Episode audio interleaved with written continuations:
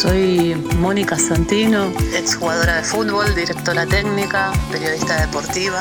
Y voy a compartir espacio en programa deportivo de género y deporte. Y feliz porque vamos a cambiar eh, la pelota por la palabra, feliz por comunicar.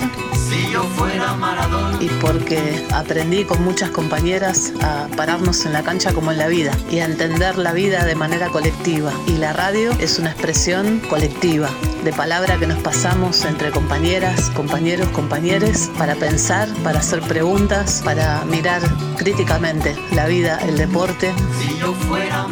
Y desde ahí comunicar otros aspectos, otras miradas, voces de otras protagonistas. Y en esa tarea inmensa voy a tener el orgullo de parar la pelota y de tirar paredes con una enorme compañera. Felicidad, cancha, fútbol, palabra, no podemos pedir nada más. Te paso la pelota compañera. La vida es una tómbola la paro de pecho y la bajo controlada, Moni Santino. Soy Natu Maderna, comunicadora feminista, locutora, y me gusta poder pensar en un periodismo deportivo desde una perspectiva de género, para lograr entender las realidades que juegan en las canchas de nuestro país, desde la Quiaca hasta la Antártida. Si yo fuera Maradona, nunca me equivocaría.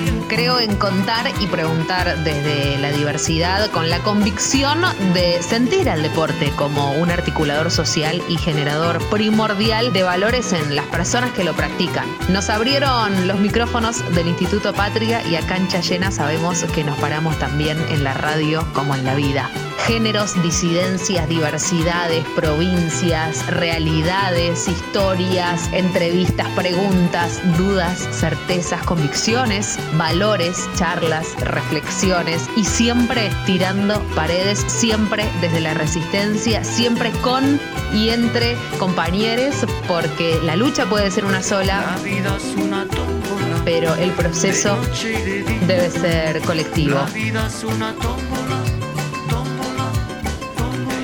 Abrimos la cancha y a jugar. Aborto legal. En cualquier lugar. Sí, así con este delay empezamos cantando. Sí, señora, sí, señor, usted que está del otro lado, sepa disculpar, pero si es oyente de Piedra Libre en la radio del Instituto Patria en Viento del Sur, tiene que por lo menos acompañar esta alegría porque la felicidad está, aunque cautelosas también, tenemos muchísima felicidad y estamos hablando obviamente de la media sanción que logramos en la mañana del viernes. Moni Santino, mamadera, qué jornadas, Mónica Santino, por favor. Qué jornadas, qué jornadas tremendas de calle, de lucha, de abrazos, eh, tocándonos los codos o los puños con cantidad de compañeras que nos habíamos visto virtualmente durante el año. Y nos volvimos a encontrar eh, en la calle, en la plaza frente al Congreso y expectantes ¿no? a lo, que, a lo que vaya a pasar. Tenemos una alegría por la mitad.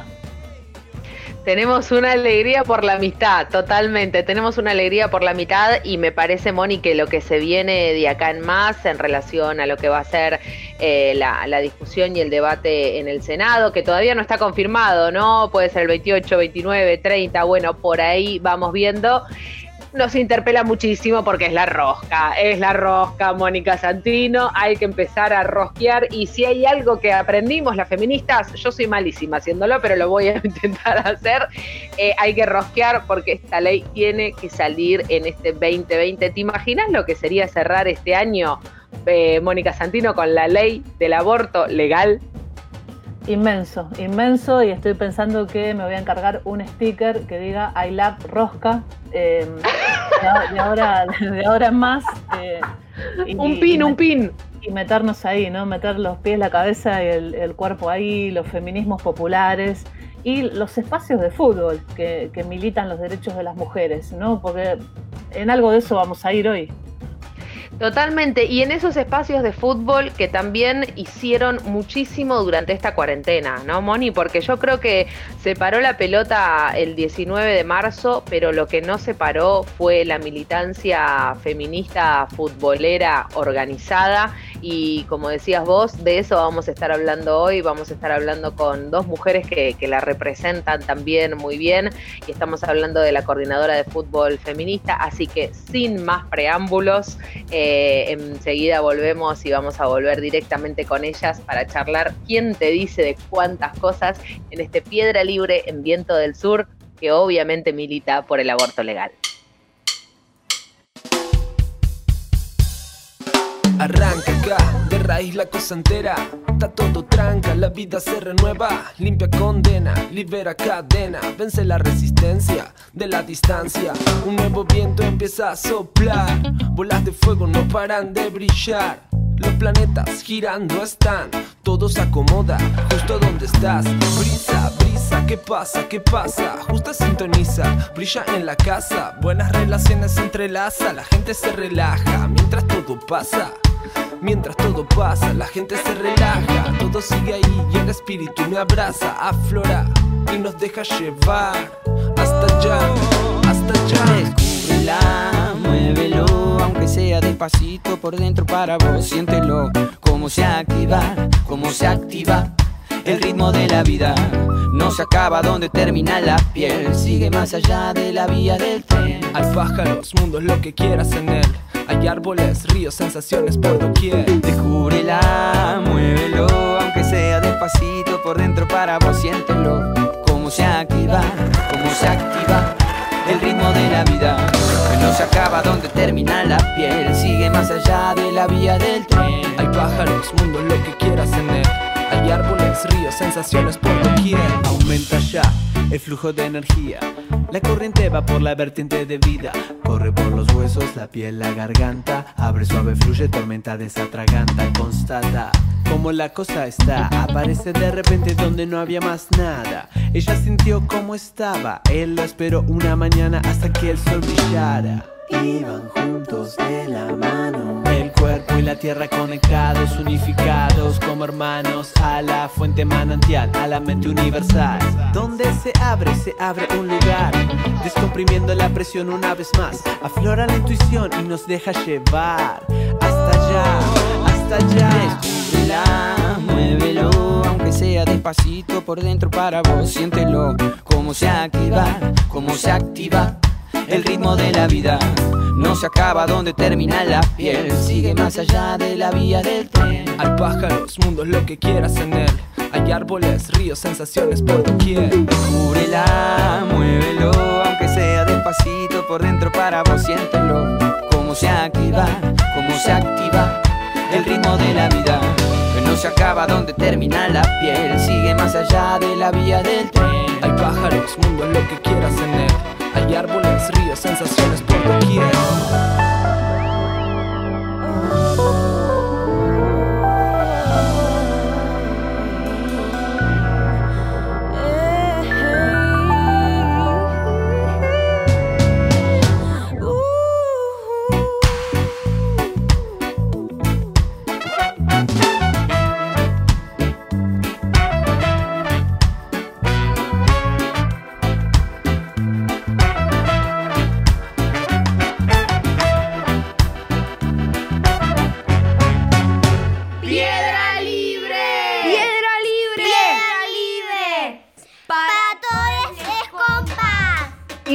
Como lo comentábamos hacía segundos nada más, esta jornada va a ser muy especial porque mm, es una, no sé cómo vamos a hacer para no sentirnos eh, con un mate en el medio, ¿no? o con una birra, porque me parece que hay una, hay una alegría, hay una emoción para poder charlar, para poder ver dónde estamos paradas, y más cuando hablamos con amigas. Así que voy en este instante, voy a decir eh, Victoria Cura, voy a decir Dani Villani, voy a decir coordinadora de fútbol feminista.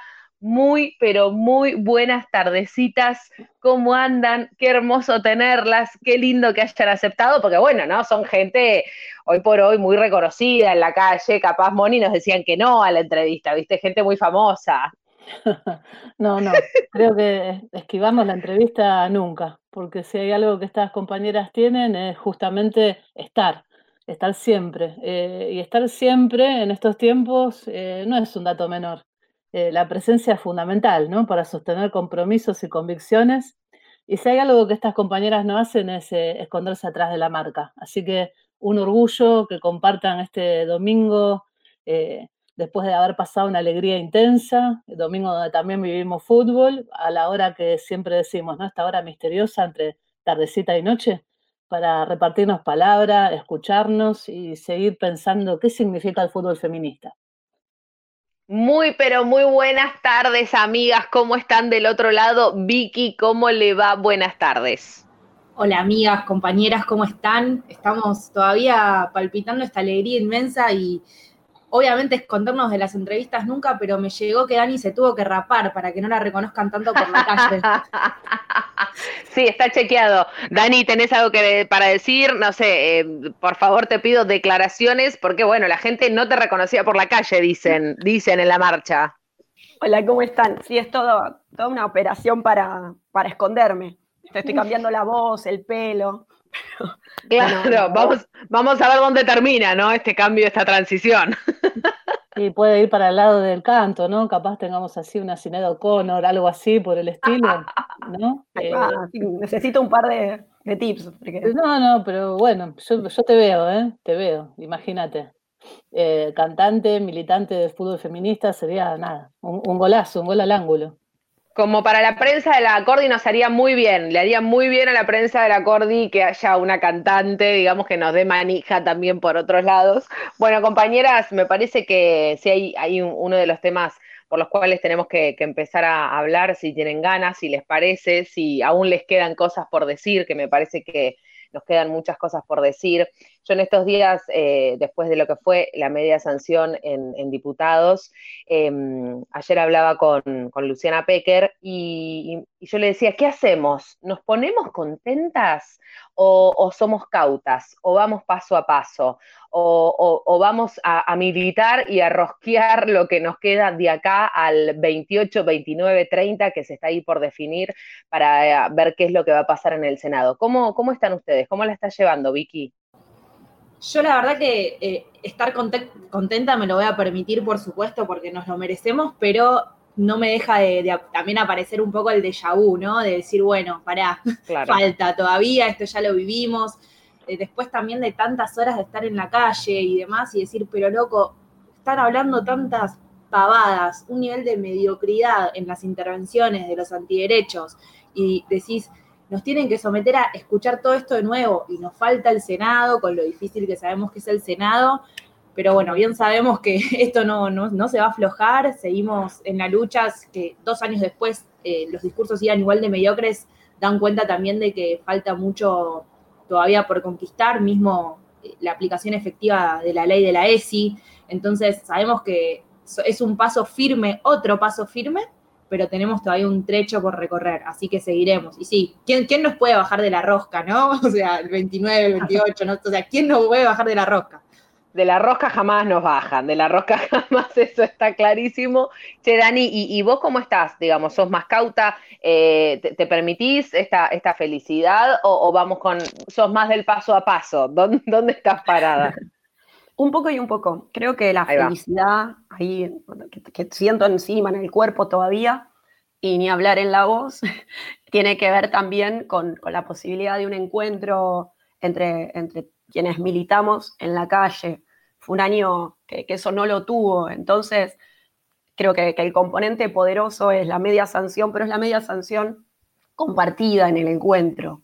Creo que, que a mí eso me revitalizó y me hace pensar si sí con, cautelas y con, reparos, también sabiendo que no es algo que, sucede recién en la jornada eh, cuando se discute en el Senado, sino que es algo que está sucediendo, que es un tira y afloje, sigue habiendo una disputa en estos días, entonces también en ese sentido siento que, es algo que está sucediendo, entonces eh, creo que, no es eh, relajarse y, y, bajar, sino también pensarnos de vuelta en la calle, eso me entretiene, además de ponerme contenta, porque hay que cuidarse el doble, porque hay que tener en cuenta un montón de cosas.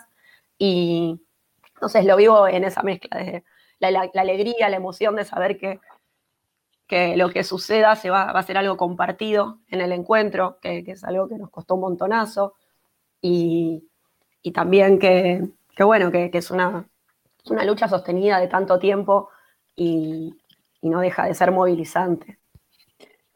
Estamos en Piedra Libre, en la radio del Instituto Patria, y, a mí me encantaría, bueno, si querés arrancar, Vicky, vos, que cuenten eh, qué es la Coordinadora Sin Fronteras de Fútbol Feminista, porque arrancamos hablando así, Em, pero me parece muy importante explicar en qué consiste el espacio y después si quieren vamos a ir eh, yéndonos para los lugares de cómo se ocupó la calle y qué pasó eh, en esta jornada de jueves y viernes, haciendo una cancha, el espacio público, cómo lo conquistamos y qué significa políticamente, ¿no? Pero arranquemos por el principio, por la base, ¿qué es la coordinadora sin fronteras?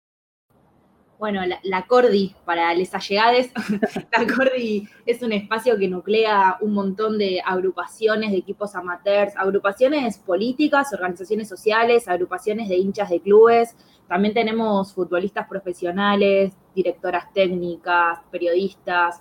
Es un conglomerado hermoso donde nos encontramos porque apuntamos a una transformación del fútbol, del fútbol hegemónico, el fútbol que conocemos, el fútbol que nos impusieron y que hasta, hasta no hace mucho se parecía que no hubiese otro y bien sabíamos que sí había otros fútbol posibles, pero como que parecía que no, hasta que de golpe te empezás a encontrar, te empezás a encontrar en, en, la Plaza de los Encuentros Nacionales de Mujeres, después eso finalmente, que me parece que también hay que destacar mucho lo que viene haciendo la nuestra, la nuestra y después eh, otras agrupaciones como Abriendo la Cancha y las Martas abriendo la cancha de Córdoba, las Martas de Santa Fe, que vinieron sosteniendo eh, los picaditos paralelos a los talleres en los encuentros, los encuentros también de mujeres que juegan fútbol, hasta que en el 2018 finalmente se consiguió, se gestó y se sostuvo el primer taller de mujeres y fútbol. Y bueno, ahí en ese contexto también se decidió, vamos a la plaza, no nos van a encerrar en un aula, no, no nos interpela estar encerradas entre cuatro paredes, el fútbol feminista es en el espacio público, es en la calle. Ahí circuló la palabra. Yo me acuerdo que no conocía a nadie, fui con, con Pías de Mafalda, que es la escuelita de fútbol a la que pertenezco. Y, yo era muy tímida, hacía muy poco, había empezado a patear una pelota, como a los 27 años, mirá, o sea, se me robaron años de futbolista. Y me acuerdo de ver a todas estas compañeras que hoy son amigas, eh, y me acuerdo, yo no, yo no hablé, pero las vi a todas y tengo la imagen de, de, Dani, de Tita, de Vicky Vaso de Córdoba, de las compas de la Soriano, que también son hinchas de San Lorenzo como yo y no las conocía. Tengo esas imágenes bien grabadas. Y bueno, en ese, en ese taller surge la Cordi de Fútbol y la verdad que en dos años y meses lo que ha crecido es una locura y bueno, ahí Dani, si querés también contar un poco porque estamos ahí en el frente desde esos inicios, desde que se armó las redes de la Cordi, desde que se armó el grupito de WhatsApp de redes de la Cordi, y estamos ahí, creo que encontré mi gemela de rosca. Dani. Sí, eh, somos dos personalidades como muy, muy intensas que se encontraron. Se complementan, se complementan, se complementan muy bien.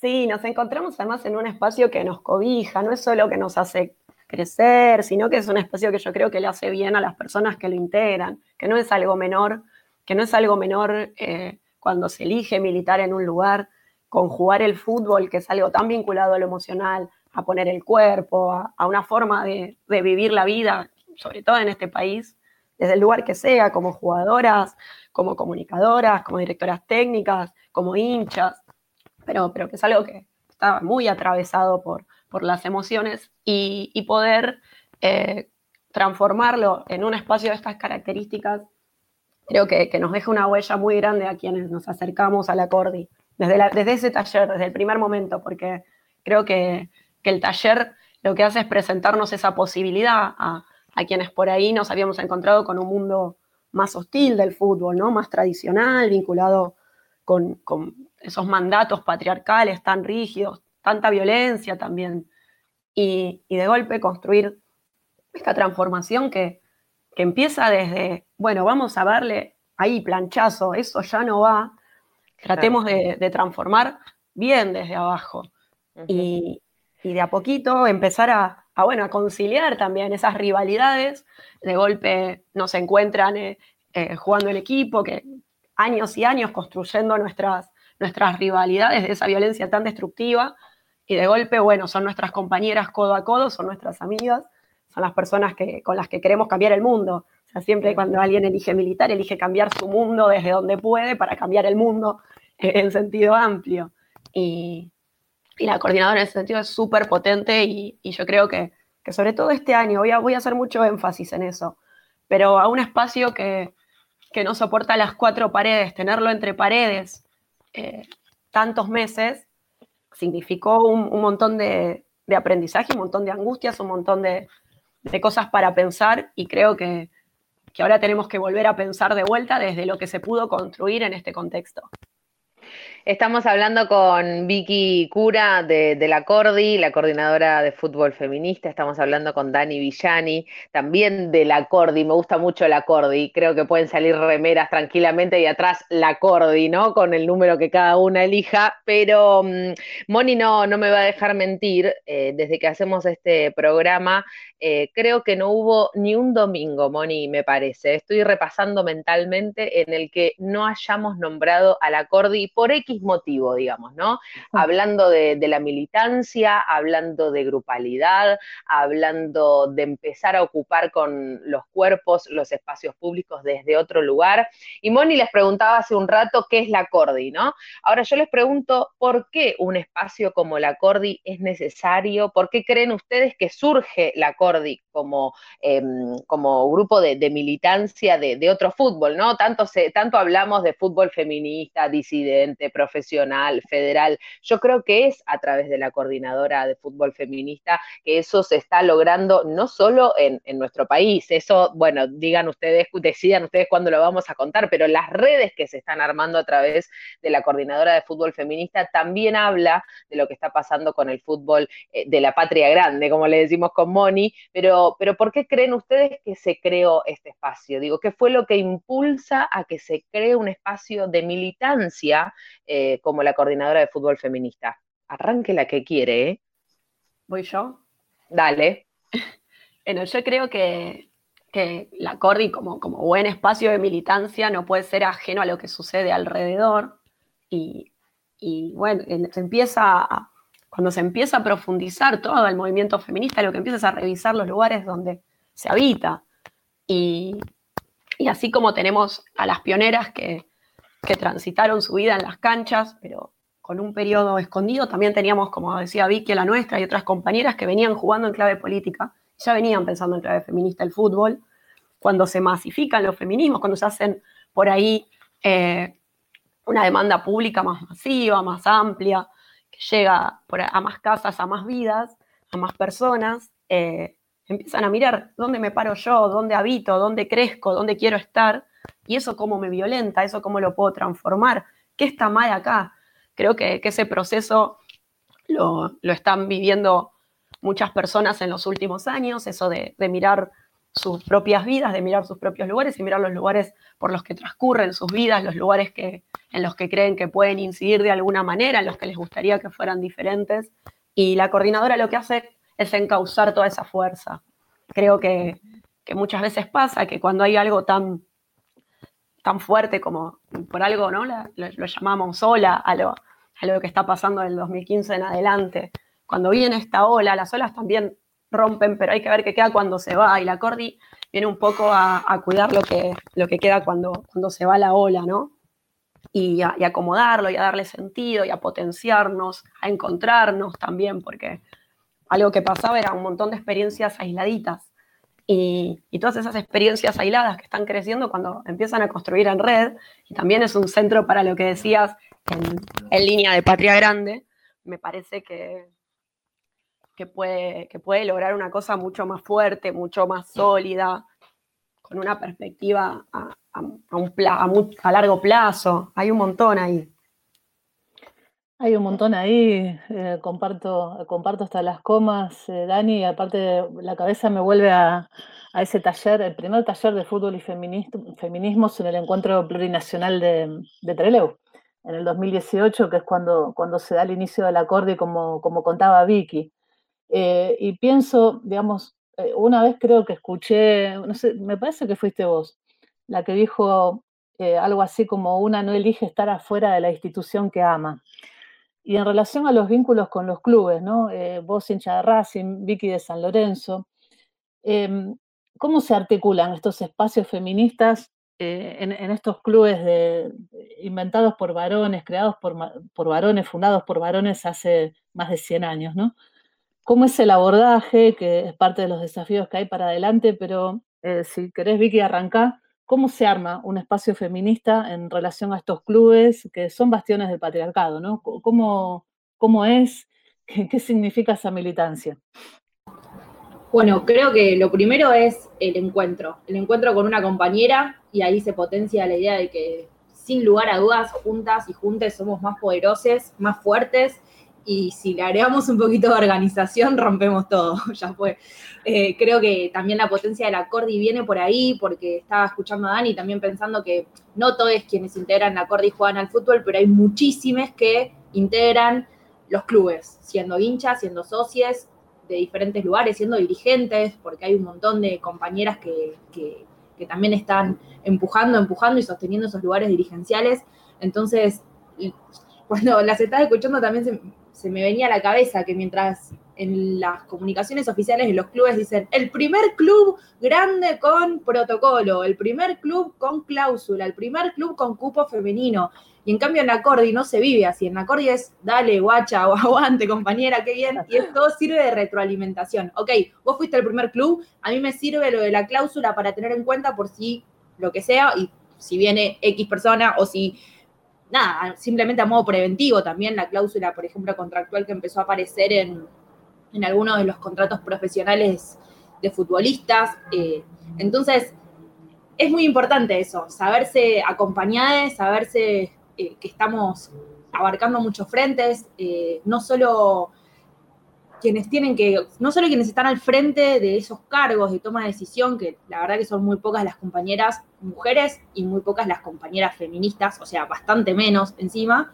Entonces, desde las militancias de los clubes está buenísimo poder también hacer pata fuerte adentro, afuera del club, en traer la experiencia de la Cordi, saber qué hicieron, por ejemplo, en Vélez, que es un club bastante pionero en cuestiones de materia de género, eh, y, en esta cuestión de ir circulando la información, ir armando redes, es bastante difícil llamarse feministas y entrar a los clubes, es algo que como siempre es un peso extra, digamos. Ya ser mujer y querer opinar es un peso y ser feminista con la remera que dice feminista es un peso extra. Eh, nosotras en San Lorenzo Feminista, que es una agrupación que, de hinchas y socias que tiene un poquito más de un año y medio de trayectoria, la verdad que es increíble la organización que, que fuimos ganando, es increíble también tener compañeras feministas adentro del club, que tenemos una gran ventaja para poder seguir creciendo. Y pero la verdad que es una excepción. La situación de San Lorenzo, o puede ser también Vélez, es una excepción, pero San Lorenzo Feminista tiene una particularidad también que al ser una agrupación independiente y estamos empezando a integrar mesas de trabajo con el club, el club nos está reconociendo y eso es sin duda porque tenemos compañeras feministas adentro. Y ojalá que todas tengan compañeras feministas adentro como las que tenemos nosotras porque eso es lo que hace la diferencia y lo que permite seguir proyectando el crecimiento. Dani. El panorama de Racing, sí, eso, eso mismo, iba por Dani por ahí. Y eh, sería un escenario muy diferente, porque es, clave lo que dice Vicky. Los espacios feministas, primero coincido 100% con la palabra, los feminismos eh, son una amenaza un poco porque no se entiende, un poco porque se, tiene, se les tiene miedo, un poco porque creo que, que en algunas instituciones la política en sí sigue siendo algo algo peligroso hablando, ustedes creo que van a entender a qué me refiero, ¿no? Pero la organización... Sí, y de varones, ¿no? Y de varones, puntualmente del fútbol. Ni hablar, pero también hay ahí una clase política arraigada en algunas instituciones más que en otras, que no, no quieren saber nada con la disputa de poder, no quieren saber nada con formas de, transformación diferente. Y bueno, y estos movimientos son también una bocanada, aire fresca en ese sentido, y por eso generan mucha resistencia. Entonces, ¿qué se trata de hacer? En algunos clubes se articula, en algunos clubes se, yo digo que se fagocita, que se toman las causas, se las vacía de contenido y, se desgasta a quienes están poniéndole cuerpo y cabeza para lavarle sus disputas. Eh, en algunos otros clubes se, imita, se nota, se ve. Yo creo que, en Racing en el último año hubo acciones de género, pero, pero las personas que, que las están llevando adelante, yo no sé si habrán transitado la, jornada de la media sanción con la misma intensidad en el cuerpo y en el corazón que, quienes estamos eh, pidiendo, disputando, empujando la puerta, solo para, para, hacer que el club deje de, violentar y deje de ser injusto y empezar a, llevar adelante esas transformaciones que venimos pensando desde el momento que armamos las organizaciones. Eh, es, muy notoria esa resistencia, es muy notorio también como como varias instituciones han tomado las, banderas, pero se olvidaron de que las banderas las sostienen las personas, ¿no? colgaron la pancarta, pero todo ese trabajo... Ah, ¿no sirve con solo colgar la banderita? No, no sirve. Se complica un poco, ¿no? Porque aparte ante las situaciones, siempre que hablamos en clave de derechos, hay un componente de rebeldía que, que no hablo en términos destructivos porque eso es muy parecido a lo que decía Moni de que nadie elige estar afuera de la institución que ama. Yo creo que nadie elige destruir su club. Nadie jamás que, sea hincha, que tenga el amor que sentimos por nuestros clubes, va a ir con un espíritu destructivo. Lo que en todo caso quiere es que represente mejor esa concepción de clubes sociales, de clubes deportivos que tenemos, que, que le abren las puertas a las personas, no solo para para levantar una copa, no solo para que el fútbol masculino, además, eh, que, es como ese imaginario tan potente del fútbol en el que su vida transcurre solo en lo que, lo que el domingo pasa o deja de pasar, sino que yo creo que realmente puede transformar las experiencias vitales de un montón de personas y hablar la formación de esos jugadores, de esas jugadoras, de todos esos deportistas, todas esas deportistas, de quienes van a encuentros sociales. Me parece que, que si nuestro, no podemos separar nuestras, nuestras militancias de los clubes que soñamos y nuestros clubes que y los clubes que soñamos no pueden no ser feministas, porque si no serían clubes violentos, serían clubes injustos, serían clubes expulsivos, no estarían considerando algo que está sucediendo con las personas en la sociedad. y, para mí eso es lo que, lo que pasa cuando solo colgas las banderas, está dejando a las personas afuera. Eh, las banderas las, las, sostienen las personas. Estamos conversando con Daniela Villani, Victoria Cura, coordinadora de fútbol feminista, en otro domingo la tardecita para seguir pensando feminismo, fútbol, militancia, compromiso, convicción. Piedra Libre, Radio Viento del Sur. Aguanten un cachito que tenemos segundo tiempo. Se dice que soy fea, que camino a lo malevo, que soy cheque, que me muevo con aire con patrón, que parezco un dinosaurio, mi nariz es puntiaguda, la figura no me ayuda, mi boca un buzón. Si charlo con Luis, con Pedro, con Juan, hablando de mí, los hombres están, critican si ya la línea perdí, se fijan si voy, si vengo, si fui.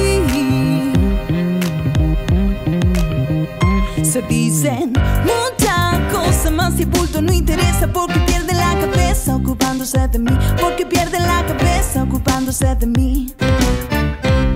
Yo sé que muchos me desprecian compañía y suspiran y se mueren cuando piensan en mi amor. Y más de uno se derrite si suspiro y se queda si lo miro resoplando como un Ford. Soy fea, soy, pongámosle que de eso no me enteré. En el amor yo solo sé que más gil dejé de pie Podrán hablar, podrán decir y murmurar y repugnarme la verdad.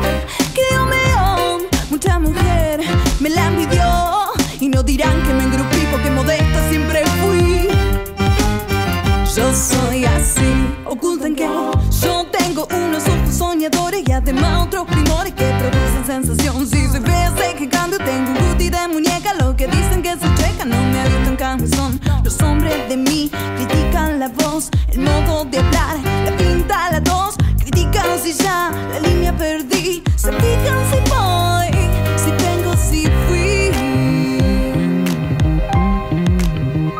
Se dicen muchas cosas más y el punto no interesa porque pierde la cabeza ocupándose de mí. Porque pierde la cabeza ocupándose de mí. Yo sé que muchos me desprecian compañía y suspiran y se mueren cuando piensan en mi amor.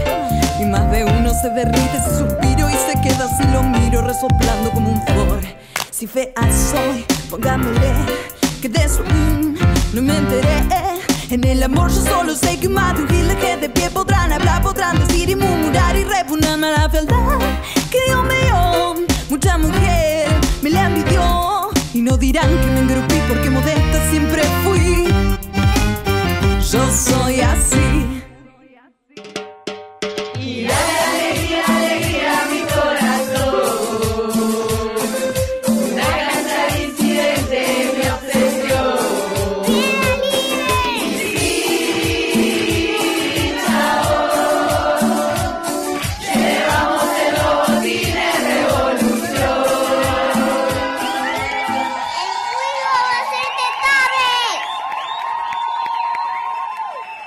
Mamita querida, qué manera de hablar. Yo me vengo haciendo anotaciones, Mónica Santino, y no me, no me alcanzan los caracteres, digamos, ¿no? Porque empiezan a surgir cosas, empiezan a surgir charlas, empiezan a surgir temas, dudas, incertidumbres, y todo surge también desde la militancia feminista, pero es una militancia feminista que, como venían diciendo Vicky Cura, como venía diciendo Dani Villani también, tiene varios objetivos, pero uno de ellos indefectiblemente es un fútbol feminista, digamos, ¿no? Es lograr un fútbol feminista y no solamente, porque esto también a mí en lo personal me, me parece muy importante, quiero saber qué piensan ustedes también, cuando hablamos de un fútbol feminista, no es un fútbol feminista solamente jugado por mujeres, digamos, ¿no? La, propuesta me parece a mí, el objetivo es muy grande, pero la propuesta me parece que viene a, generar una deconstrucción. Lo decía Vicky también, ¿no? En relación a, por ejemplo, lo, que son las cláusulas en los contratos de los varones, eh, lo que hizo Vélez también históricamente como vanguardia dentro de, de su departamento de género, pero hay algo también fundamental, que es los puestos dirigenciales en el fútbol argentino para lograr desde abajo, ¿no? Para lograr desde arriba para abajo, ¿no? Pensándolo como una, como un triángulo de, operaciones, porque lamentablemente así funcionan los clubes en nuestro país, y es ahí donde todavía faltamos, ¿no? Es ahí donde todavía las mujeres faltamos, y creo yo, lamentablemente, que nos falta mucho. Eh, ¿cómo, hacemos, eh, chicas, como eh, para también empezar a, a romper esos techos de cristal que yo creo que más que de cristal son de un cemento tan antiguo que nos va a costar muchísimo romper, pero que vamos hacia ese camino. Eh, Dani, ¿cómo, ¿cómo pensás que, podemos hacer para lentamente también animarnos? ¿no? Porque yo creo que también es un desafío para nosotras querer ocupar primero esos espacios y después lograrlo, ¿no? Sí, ni hablar. Y también la hostilidad, porque no, no son ambientes fáciles. Eh, hay un discurso muy claro. de, de, que depende de la voluntad. Y a mí me enoja mucho porque si hay algo que nos sobra a quienes militamos es voluntad, creo. Sobre todo por el componente amoroso que tiene la militancia siempre. Para mí es un, está tan vinculado a, pensar una realidad desde algo tan, tan potente que las ganas están. Entonces, eh, me parece que, hay, hay, que pensarlo también en términos de la hostilidad de esos espacios, de que son espacios muy arraigados en su poder, que, no tienen por ahí las formas eh, o los códigos más amorosos y más justos, entonces también entender que quienes, incluso quienes ocupan esos lugares, la pasan muy mal, entonces que el ritmo de algunas transformaciones no van a ser el de nuestros anhelos, sino que van a ser el de, las posibilidades concretas. Y, yo creo que ahí la coordinadora tiene una respuesta que es la del encuentro. También eh, los espacios de clubes, sobre todo, los de los clubes de, fútbol más grandes, eh, o en realidad los que compiten en las ligas más grandes en, torno a la AFA, siempre crecieron en una clave de disputa, ¿no? de rivalidad. Y nuestras construcciones son todo lo contrario. Entonces, eso que decía Vicky de las cláusulas de los protocolos también operan como, como una red de contención para quienes eligen dar esa, esa disputa, tengan un lugar donde juntarse a pensar nuevas estrategias, donde puedan recargar pilas, donde puedan también hacer un poco de, catarsis de ese día a día. Somos refugio, además de, un ámbito de, crecimiento, de formación, de, contención. Y, la estrategia yo creo que tiene que ver con eso, con eso de que no es que estás peleando desde una agrupación o desde un lugar en tu club y nada más, sino que estás peleando con algo que es más sistémico, que es como es el patriarcado. El patriarcado no está solo en un pedacito de un club. El patriarcado está en todo y está en todos los clubes. Entonces, bueno, nuestra estrategia. Estructural, ¿no? Como decimos siempre, como cuando hablamos del patriarcado es una cuestión estructural y, creo que es esa descripción, ¿no? Exacto, entonces nuestras estrategias no pueden ser individuales o estar limitadas a, pequeñas experiencias de, situaciones concretas, de instituciones concretas. Yo creo que, tienen que ser transversales a, a todas las instituciones y a todas las personas.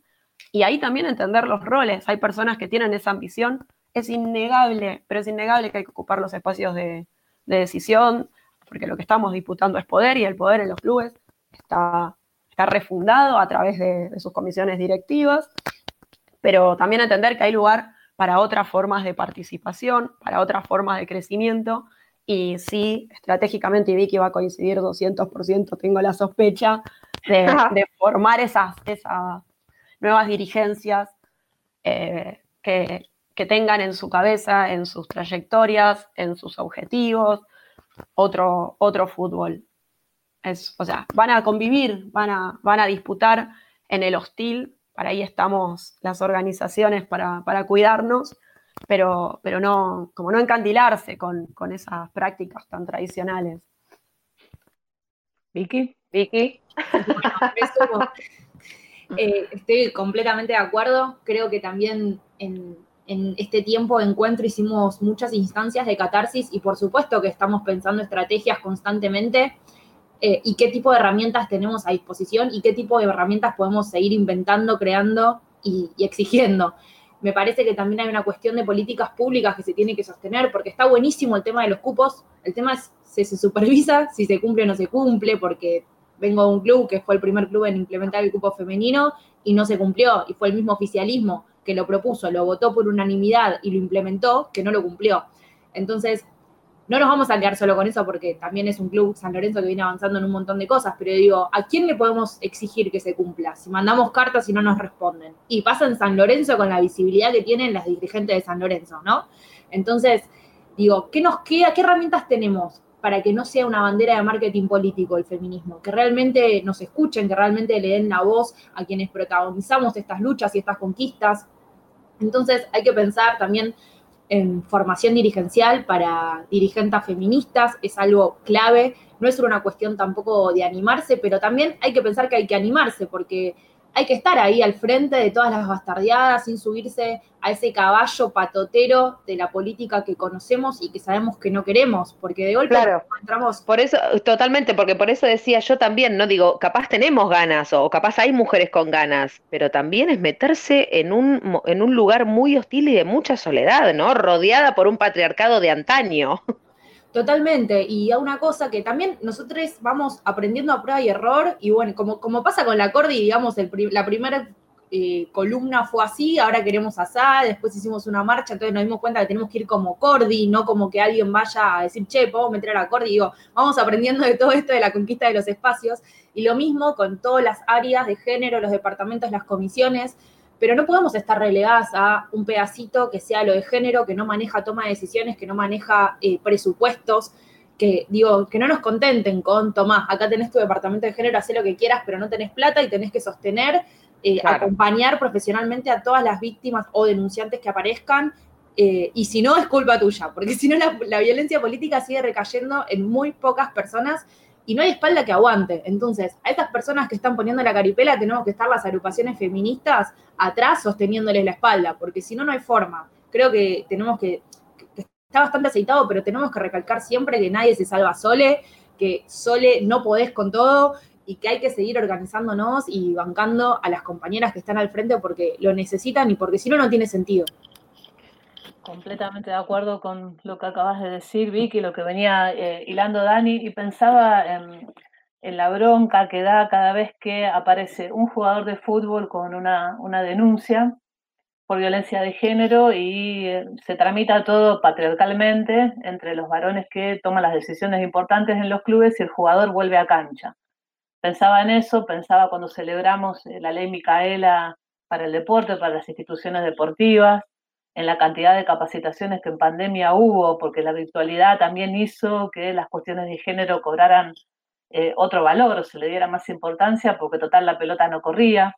Bueno, ¿cómo, ¿cómo convivimos con eso, no? Porque pasa en casi todos los clubes, siempre lo que suele triunfar es, eh, bueno, nosotros necesitamos que el club gane, así que estos jugadores van a salir a la cancha porque les pagamos enormes sueldos eh, y no puede quedarse relegado en la casa y bueno, quizás hay que ver eh, si la denuncia de la señorita o el problema con las señoritas, y esto me lo, me lo acuerdo muy bien, si es verdad o no es verdad, ¿no? Y cómo vuelve a recaer todo sobre, sobre la víctima. ¿Cómo, ¿Cómo conviven con eso? Arranque la que quiere y si tienen ganas de conversar entre ustedes también, ¿eh? está re bien que Natu me parece que no lo aclaramos, pero esto es una, una conversación con mate y termo en el medio, aunque no podamos, ¿no? Pero claro que sí. Es más, si quieren conversen ustedes que nosotros las escuchamos también. la que quiere, ¿eh? la que quiere tiene, tiene puntapié. Y es muy, es muy difícil eh, tener que estar remándola tanto todo el tiempo con, cuando hay cosas, porque aparte, por ejemplo, voy a traer el caso de Centurión a modo emblemático, eh, siempre cuando se habla de la indisciplina de Centurión, se habla por la joda, por la fiesta, por la noche, y parece que quedó en el tiempo que le astilló los dientes a la pareja. Entonces es como, también es pensar qué tipo de fútbol es el que reproducen y sostienen ciertas dirigencias, ¿no? Porque quieren solamente a los jugadores en modo máquina y, rendidores y nada más, y no están pensando, en el componente social y humano que representa vestir una camiseta en cuanto el fútbol es forjador de identidades en este país, pero ampliamente. El fútbol es muy poderoso en cuanto a eso. Entonces, ¿qué pasa cuando un jugador se pone una camiseta de un, club? ¿A quién representa? ¿Nos sentimos bien con eso? ¿No nos importa nada que pase adentro de la cancha y afuera nada? Y son debates que, bueno, que se están dando, por lo menos se están dando. También creo que hay que pensar que, perdón, voy a permitirme algo de decir, eh, no hay que trosquearla todo el tiempo, hay que sostener los lugares desde adentro para transformar, hay que estar adentro. Y también entendamos que las pocas compañeras feministas que están en dirigencias tienen que estar todo el tiempo, no digo transando, pero sí todo el tiempo negociando. Tienen que estar viendo, ok, no puedo salir a pronunciarme personal con esto, pero tengo que seguir adentro para seguir metiendo. Ok, hay capacitaciones de género. Bueno, ¿qué es? 40 minutos y colgamos un cuadrito, un diploma, ya lo hice y tildamos el casillero administrativo que hay que cumplir. O pensamos en un plan estratégico a largo plazo que sea permeable a las necesidades, sea permeable a los grupos que esté dirigido, no es lo mismo capacitar a socios que capacitar a profesores de deportes federados, que también trabajan con niñas y adolescentes en una edad tan crítica, en una edad tan formativa. ¿Qué lenguaje se usa? ¿Se usa el lenguaje gordodiante, lesbodiante o modiante? O sea, hay que hacer mucho hincapié en muchas cosas y para eso hay un montón de laburo por hacer y recién estamos consolidando ciertas cosas dentro de los clubes. Es algo a sostener y bueno, a seguir, a seguir dando debate. Sí, hay algo con las áreas de género que yo siempre tengo la sensación de hace acordar, antes los problemas del fútbol eran los problemas del fútbol que resolvía el fútbol en un gran pacto de caballeros, abajo de la alfombra, acá no sucedió. Y, y desde todas las construcciones sociales, de todas las militancias de los feminismos, hay una componente de impunidad que ya no se tolera.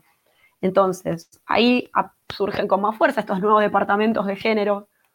El tema es, no son departamentos para resolver los problemas de la misma manera, pero con las demandas de ahora. No es una forma de quedar bien entre esas situaciones.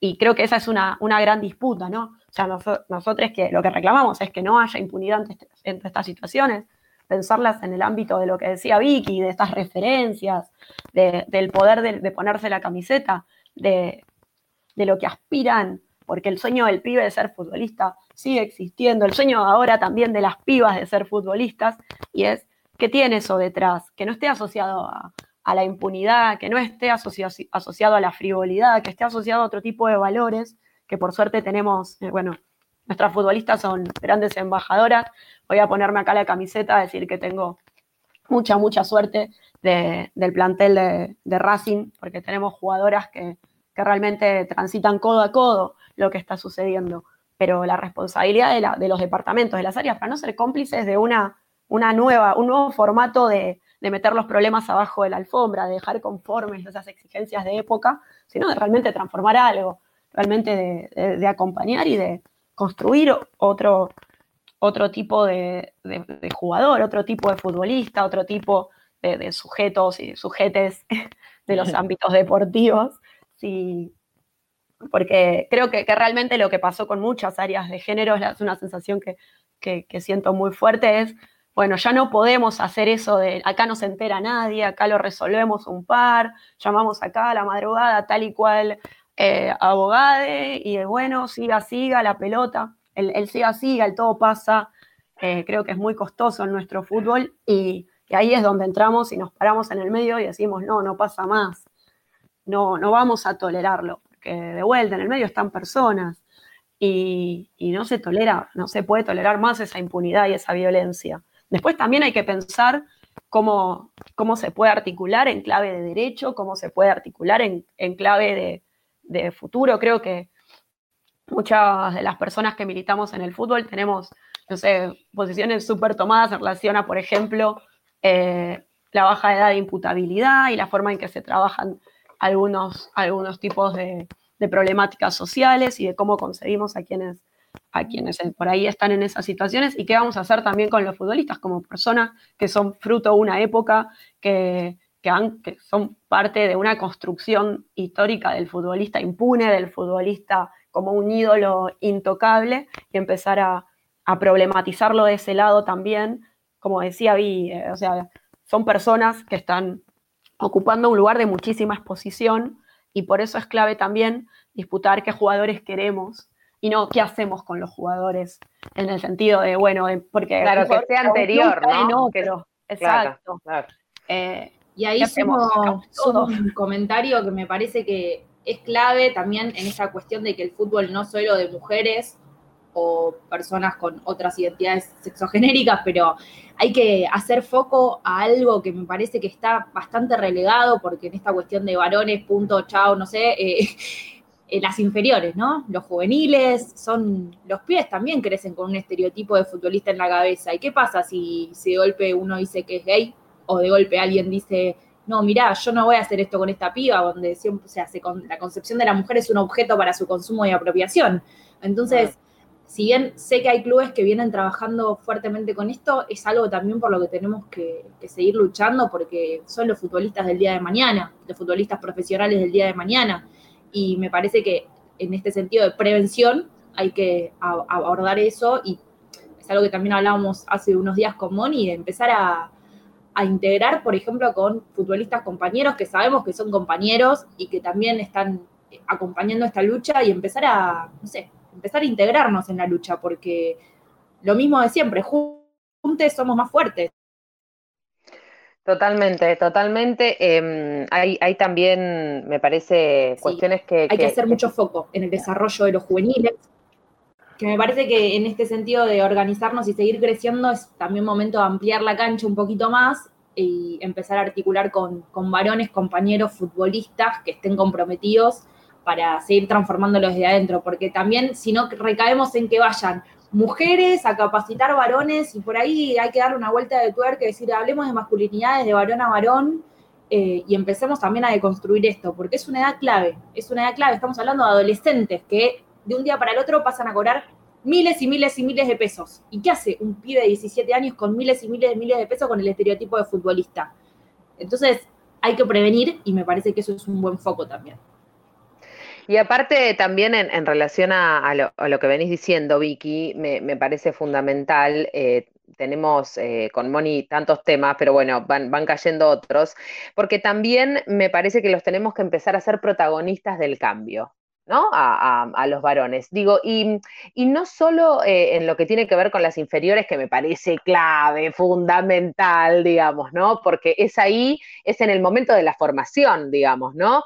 Sin ir más lejos, digo, no solo la formación deportiva, sino la formación mental y el acompañamiento también de que otro fútbol puede ser posible y de que no por querer ser futbolista tenés que ser el futbolista estereotipado de siempre, digamos, ¿no? Y esas máquinas. Lo que pasa es que ahí me parece que em, es imposible eh, salir del estereotipo que proponen los mismos clubes de fútbol, ¿no? Esas máquinas, porque ya eh, hoy por hoy los jugadores de fútbol son eso, digamos, ¿no? Son un patrimonio de los clubes en tanto máquinas que valen muchísimo dinero y que no se van a ir y no los vamos a sacar de los planteles titulares, aunque tengan denuncias por violencia de género, digamos, ¿no?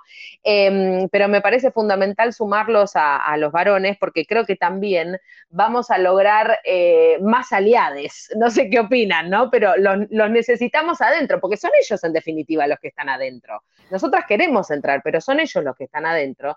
Entonces digo, si hay algún aliade, agarrémoslo, traigámoslo para nuestro molino, ¿no? Y aparte estratégicamente, si no, también eh, seguimos siendo las mujeres, incluso las futbolistas que están también formándose, digamos, en la misma edad que eh, los juveniles que tienen por ahí un poquito más de acceso en cuanto a proyección profesional, eh, pero si no son las mismas feas las que van a tener que seguir sosteniendo todo. Y también es pensar estratégicamente, corrernos un poco del lugar de tutelaje eterno y decir, agarren la pala, fórmense y estemos al nivel, del, estemos a la altura de la época. Esto es con todos y hay que meterle y hay que construirse y hay que formarse y no puede seguir recayendo todo en las mujeres porque si no seguimos hablando entre nosotras y eso es súper importante pero no es suficiente. No, totalmente, totalmente. Dani, ¿querés decir algo? Sí, agrego, o sea, de vuelta, estamos hablando de algo estructural. Yo no realmente estoy convencida de que es una transformación liberadora para los futbolistas. Eh, yo creo que, sostener la figura de ídolo en algún, en punto es, tan irreal toda la construcción que tenemos los futbolistas, que esas trayectorias tienen que, construirse en primera persona. No, no creo en, en, las transformaciones que se vierten, tipo, y bien ni en hablar en nombre de, yo no puedo hablar en nombre de los futbolistas. Mi realidad no es nada más lejana a la de un futbolista. Empecé a jugar de, grande, la Cordi tuvo mucho que ver, el picado de Vita Capitana tuvo mucho que ver, porque, bueno, me abrieron las puertas a, jugar a la pelota sin miedos, de grande y un montón de cuestiones. Y estos pibes patean una pelota desde antes de nacer y crecieron adentro de una cancha. Bueno, ya desde el vamos tuvimos vidas súper diferentes, eh, de mandatos diferentes de lo que se espera y creo que que esas representaciones no son genuinas, nos transformamos en, equipo, en, un proceso reflexivo, compartido, eh, pifiando también, pero, que, pero, pero pensando siempre, siempre de conjunto. Y, realmente no creo que se pueda transformar algo si, si no interpela desde ese lugar. Entonces, no solo como en, términos de, de aliados, sino en términos protagonistas de sus propias trayectorias, trayectorias de vida. siempre pensándolo en el marco de una sociedad sea, que derriben, eh, que tiren sus, sus, propios, sus propios mandatos, que como han hablado algunas experiencias de futbolistas, que es muy loco porque, sobre todo después de, los reclamos de Maca Sánchez, cuando pensamos en la futbolista, eh, pensamos eh, en una compañera militante. Y cuando pensamos en el futbolista, pensamos en lo más arcaico, lo más machista, en lo más estereotipado de lo contrario. Y, ojalá todas esas experiencias, esos, jugadores que, vamos conociendo, que, son noticias por ser un poco bicho raro, de a poco vayan copando, copando también eh, esos lugares de visibilidad. De vuelta, es la trampa del fútbol. El rendimiento deportivo siempre, siempre opera ahí muy fuerte. A Maca se le pedía que, que, gracias a ese gol, creo que ese es el gol que más gritamos los feminismos futboleros, porque la vara de la pelota siempre, siempre pesa tanto, ¿no? Entonces tus ideas se legitiman eh, teniendo que recontrarromperla en la cancha. Ojalá tengamos un, jugador extraordinario con, esas ideas colectivas, con esas aspiraciones de transformación. Ahí vamos a, a machacar en las juveniles y también un poco como decimos de las dirigencias, ¿no? Tenemos a, a, nuestras compañeras peleando en soledad, yo creo que, debe haber un montón de jugadores que, por ahí no son tan, tan ruidosos o tan visibles, y otros que sí, también acompañar esos encuentros y esas transformaciones estratégicamente y, también colectivamente, pensando como, como estamos disputando lo mismo de los lugares que podemos y que nos tocan. Compañeras, hubo una, una, noticia enorme, ¿no? Para todos estos días convulsionados de diciembre que vivimos y las cosas pasan tan rápido que a veces capaz no nos damos cuenta, ¿no? Y, hay que mirar en retrospectiva. Pero debutó Mara Gómez eh, en la Liga de Fútbol Profesional de Mujeres en Argentina. eh, para muchas una, una puerta enorme eh, que se abre. ¿Cómo, ¿Cómo recibieron esa noticia? ¿Cómo lo ven? ¿Qué, qué, qué impacto creen que va, que va a tener a futuro Mara Gómez, primera jugadora trans, debutando con Villa San Carlos? La que quiera, ¿eh, Vicky? Y es un golazo de media cancha. La verdad, es, es, es una conquista muy importante. La verdad que se, también el caso de Mara se, se, tornó un poco bandera porque fue el primero. Espero que también no tenga que ser así para cada persona que quiera romper un poquito con, con lo establecido porque es mucha carga, pero la verdad que también hay que agradecer a quienes se animan porque abren, abren la cancha principalmente, porque están dispuestos a, a, a bancar en su propia espalda todo el peso de sostener, porque ¿cuánto tiempo estuvo Mara luchando por esto? ¿Un año? ¿Un año y medio? Un año y medio, sí. Y bueno, siendo, yendo a los noticieros, yendo a los programas, yendo a paneles, y hay que bancar todo eso, trabajando, ¿no? Porque aparte las futbolistas en su mayoría tienen que trabajar porque no todas tienen contrato y los contratos también son bastante escasos para vivir, digamos. Entonces. Pobre, decilo, son pobres, son contratos pobres. Sí, son trabajadoras precarizadas sin lugar a duda. Exacto, totalmente. Y... Guarda, no des ideas, guarda. Y bueno, y también en el tratamiento, me parece que otra, otra pata a pensar es eh, en los representantes de futbolistas también, salir de, esa, de ese esquema de que el jugador rendimiento efectividad está y pensar también que son personas, acompañar, y ahí también tiene que estar presente el feminismo y es un campo súper abierto para eso todavía, me parece que no tenemos grandes referentas en representantes, y bueno, es algo también a pensar, porque ¿qué pasa con esas jugadoras que sostienen todo eso y de golpe tienen que ir a la cancha y no están óptimas y alguien se preocupa porque come, digamos, eh, con 20 mil, 30 mil pesos les alcanza para tener que vivir y tener una dieta acorde al rendimiento deportivo, porque son trabajadoras del deporte. Así que son un montón de cosas para seguir pensando. La verdad que en lo personal estoy súper agradecida con Mara por, por, bancar toda esta lucha y fue un golazo. Si en el medio de la convulsión por ahí no, no pasó desapercibido bajo ningún concepto, pero estábamos como enfocados mucho en el 10, en el 10, en el 10. Así que seguiremos eh, bancando los trapos de Mara. Ojalá lo podamos ir a ver pronto. Ojalá. Dani, ¿cómo te sí. cae la noticia? La noticia me cae súper bien, pero, pero bueno, es lo, que decimos en, relación a todo, son personas sosteniendo y, y tampoco tienen que ser experiencias individuales. O sea, para mí son puertas que se tienen que abrir y que no se cierren más y que no impliquen todo eso que es muy injusto pedirle a, a todos que sean como Mara, o sea, que a todos que sean como Maca, que siempre haya alguien, sean esos, esos mini casos Bosman, alguien que, que rompa con, todo lo, con toda la estructura. Se necesitan esas referencias, se necesitan esas personalidades, pero, pero si estamos acá es para que eso sea una tarea común, para que sea una tarea colectiva, porque yo misma recuerdo haber estado en una, en una charla, una charla virtual con el área de géneros de AFA y, y preguntar sobre qué pasa con, o sea, con situaciones como las de Mara, cuál es nuestra propuesta, cómo, cómo vamos a romper con ese binarismo, cómo vamos a tomarlo. Y me dijeron a medida que vayan surgiendo los casos. Entonces, si vos lo entendés como un caso aislado, como una persona que se levantó un día y dijo, ah, quiero ser futbolista profesional, eh, estamos o nada. O sea, lo que tenemos que hacer es entender que ahí hay una, una expulsión de hecho, hay una situación que, que, claramente tenemos una federación y tenemos clubes eh, sin perspectiva de género, entonces ni siquiera imaginan las posibilidades o las, o las transformaciones necesarias para, para lograr que, que los derechos de, de, jugadoras, jugadores sean reconocidos en las ligas que, que tienen que jugar. O sea, como, como desde la infraestructura hasta la formación, la competencia, y no pensar caso a caso y no pensar como caso aislado, sino acá hay una injusticia, acá hay algo que no se está pensando, se está esperando que te explote en la cara para empezar a correr en círculos y dar respuesta. Y, siempre y eso es un peligro, ¿no? Y eso es un peligro también, Dani. Muy injusto. Sí, claro, se ponen con navaja. Porque aparte la persona que está Literal, bueno, literal, la literalidad, nos vamos a morir de literalidad. Em, Dani Villani, Vicky Cura, integrantes de la coordinadora de fútbol feminista. Em, la verdad que, Moni, tenemos que hacer un capítulo 2.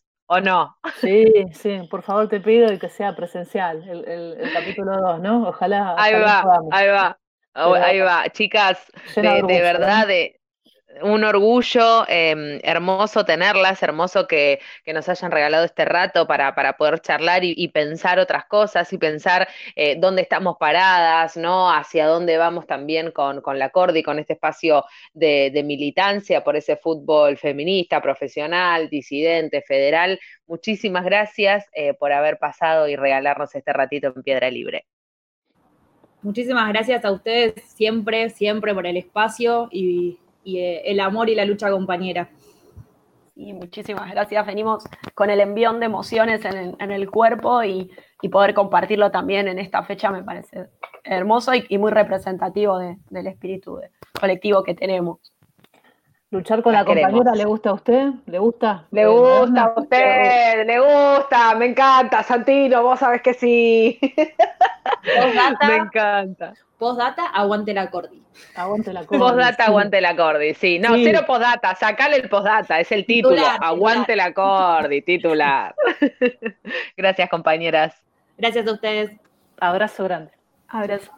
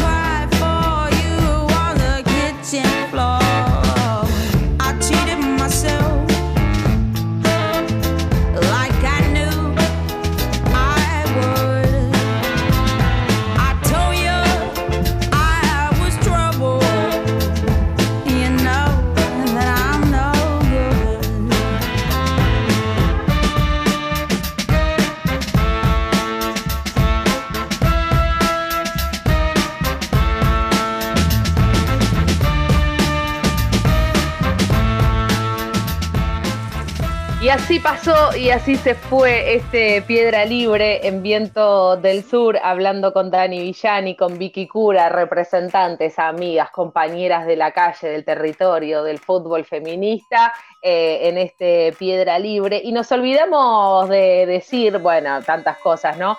Pero la coordinadora de fútbol feminista eh, se ganó en la terna Deportes los premios Democracia 2020, Mónica Santino, y eso me parece, porque uno dice un premio, un premio, bueno, pero me parece que hay premios y premios, y los premios lo que logran, o por lo menos en lo personal lo que me parece, es que lo que logran es una visibilidad también, y es un mimo un poco, o no, al trabajo. Es un mimo al trabajo y, en este caso eh, pensar que es un espacio múltiple de cantidad de compañeras, de instituciones deportivas, de compañeras sueltas. Eh, la Cordi es como un canto a la democracia, si querés, y una, democracia que estamos construyendo de manera horizontal y feminista. Así que es un premio en un año tan difícil que, cayó justo y, como decís, un mimo, una caricia al alma. Totalmente, totalmente. ¿Tenías algo ahí para leer? Tengo algo para leer porque creo que, es hermoso para, cerrar este Piedra Libre de hoy tan, tan emotivo, tan manija y tan arriba.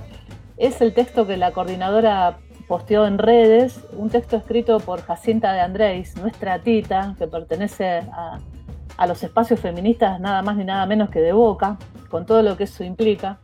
Y Tita con el corazón en la mano, la flaca que nos ayuda a colgar las banderas, la flaca que está para el aguante de todo, eh, escribió, escribió con el corazón un texto hermoso. Nacimos del barro y del potrero, de universidades, ranchada y parques, de clubes, esquinas y deseos. Deseo de hacer las canchas, las camas y cuerpos, nuestras. Somos les hijes y nietes de las pioneras y de todos los que soñaron, lucharon, sin más armas en la mano que la fuerza del amor por la pelota. De todos lados y en todos lados, por poder jugar, por poder soñar, de vivir en un proyecto colectivo. Somos la Cordi sin fronteras de fútbol feminista. En otra jornada histórica que nos convoca, nos encontramos frente al Congreso para copar las calles y llenarlas de rabia, convicción y bandera será ley. Me parece que está todo dicho. Moni Santino, otro hermoso Piedra Libre. Abrazo, beso y nos reencontramos el próximo domingo. Abrazo gigante.